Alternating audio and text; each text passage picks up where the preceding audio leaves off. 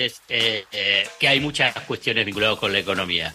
Eh, si querés, al final, esto lo voy a hacer cortito, pero yo quiero desarrollar esta idea porque me parece importante, porque se naturaliza y que me parece que es impactante que se naturalice. Esta idea de lo que yo denomino la tercerización del manejo de la economía, ¿no? ¿Qué significa eso? Que vos sos presidente de la nación o futuro presidente de la nación y no tenés vos el manejo, el resorte y la decisión sobre un área muy, muy sensible que es la economía. ¿Por qué? Porque significa que vos la tercerizas, vos agarras y decís, bueno, a ver los economistas de tal fundación, mm. los economistas de tal universidad, bueno, que venga su equipo y maneje la economía, independientemente de que hayan trabajado previamente en, en, la, en la fuerza política. ¿Cuál es el caso hoy?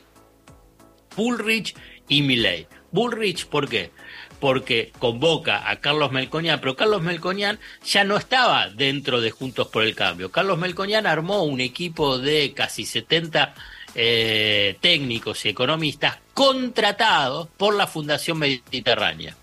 Mm. Grupos económicos del poder económico, la Fundación Mediterránea. Rápidamente salto ¿Y qué es lo que pasa con Milley? Piensan que, bueno, él es economista y por consiguiente él es el que va manejando todo su equipo, gran parte, asesores o cercanos, e incluso al que eh, mencionó que va a ser el presidente del Banco Central en caso de que sea presidente, eh, vienen de la UCEMA, la Universidad del SEMA, o sea que es los más ortodoxos. Eh, pero ¿por qué traigo este, estas dos referencias? Porque es una historia que la economía y la política argentina ya vivió. Esta idea de que son gobierno y tercerizan el manejo de la economía. Rápidamente, Carlos Menem gana con el salariazo y la revolución productiva en el 89, apenas asume, manda al archivo esas dos eh, convocatorias, esas dos promesas, y a quién convoca? A Bungeibor, un grupo económico que tenía su equipo y para que maneje la economía. Estalló en mil pedazos, duró eh, seis meses. Eh, primero con el ministro Roy, después con el ministro Rapanelli. Primera instancia. Segunda instancia, convoca a Caballo y a su equipo económico. ¿De dónde proviene? De la Fundación Mediterránea.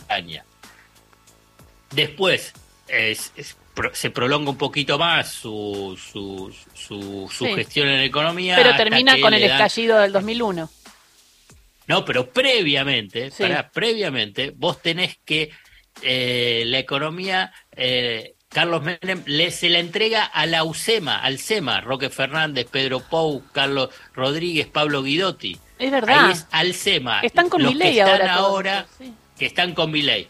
Pero no termina ahí, porque cuando eh, Fernando de la Rúa, después del primer fracaso con eh, Machinea como ministro de Economía, ¿a quién se lo entrega? A Fiel, que ahí estaba Ricardo López Murphy, ¿te acordás? El ministro eh, que duró unos pocos días, pero que tenía como otros funcionarios a Daniel Lartana como secretario de Hacienda. Todos ellos hoy, ahora, eh, con obviamente con algunos herederos, digamos, haciendo lo mismo, esta misma lógica, una lógica que ha fracasado estrepitosamente en la Argentina, no solamente por la idea de la gestión eh, vinculada con eh, la defensa de los intereses del poder económico, sino que la verdad no es así nomás, digamos, la manejo de la economía para técnicos.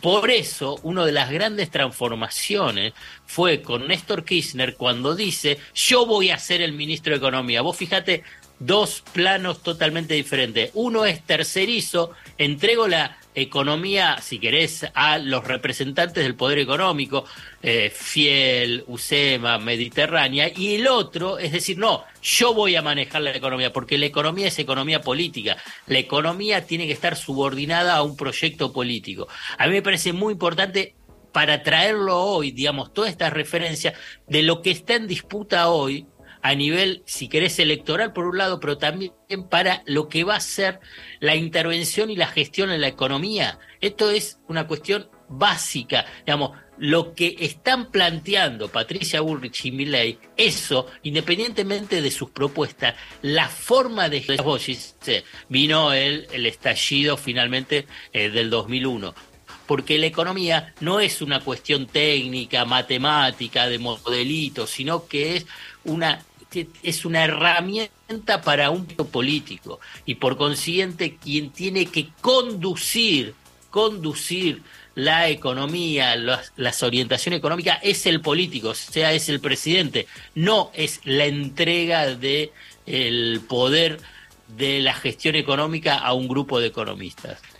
Clarísimo, ¿no? Y esto eh, puede llegar a pasar. Y en el caso de Massa, marca un poco la línea Néstor Kirchner, ¿no? Es un tipo que se preparó y que eh, él comandaría las negociaciones, como vimos comandando las negociaciones con el Fondo Monetario.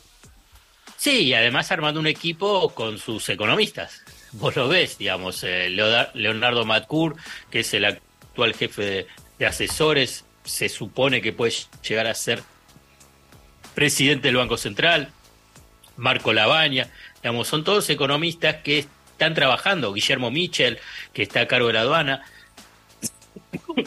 Entonces, eh, es otra forma, es otra forma de organización. Te quería preguntar porque estaba hablando el otro día con el chofer de, taxi que me decía que va a aumentar el taxi 25% este mes y 25% el otro mes. Estaba hablando con eh, distintos colegas que mandan a su escuela, a una escuela privada a sus hijos que dicen que está aumentando el 74% para el año que viene eh, la, matrícula. Eh, también hay distintos aumentos. Me acaba de llegar que aumenta la... El, prepaga. no, la, la prepaga y el celular ¿eh? ¿Viste que te llegan los mensajes? Movistar, ¿no?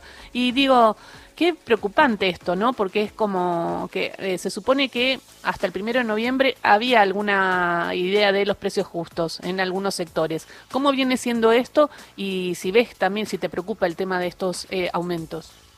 Sí, obvio que preocupa, es inquietante, teniendo en cuenta que esto va generando toda una inercia inflacionaria.